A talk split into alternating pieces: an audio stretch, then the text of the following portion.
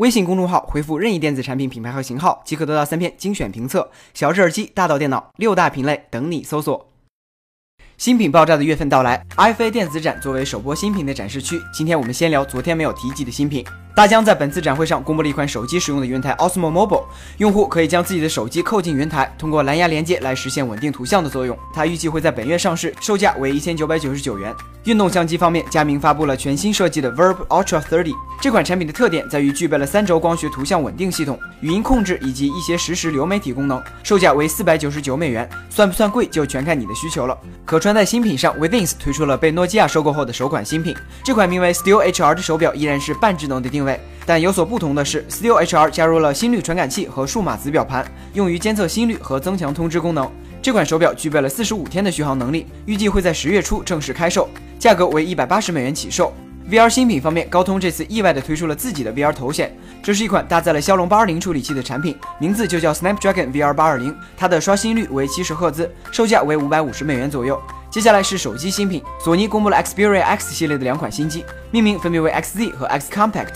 硬件上，XZ 延续了 XP 的准高端定位。X Compact 则是使用了更小的屏幕和骁龙六五零处理器。两款新机主要是在外形和摄像头上做出了改变，虽然依旧为两千三百万像素，但摄像头新增了激光对焦模块以及一个 RGB IR 感应器。官方表示，该感应器将有助于提升色彩和白平衡的准确度，而实际效果还得看索尼的负优化严不严重。设计上，两款新品的四角更加方正，两侧则是过度圆滑。至于 XZ 背面下方这个电池盖的设计，锁粉们应该可以玩一年了。而华为则是在本次 FA 上公布了一款主打年轻定位的新机 Nova。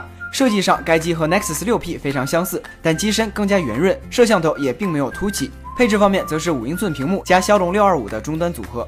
这款产品预计会在十月开售，价格高达三百九十九欧元。话说 Nexus 6P 好像已经不到三百九十九欧元了。除了 FA 上这些新品的爆炸，近期也有不少已经面世的新品爆炸。今天下午，三星电子宣布全球召回 Galaxy Note 七原因是该机上市以后，已经有三十五名用户遭遇了手机爆炸。三星对此事进行了道歉，并表示不管是否存在电池安全隐患，都将为用户免费更换新机。不过暂时不清楚我们属不属于全球。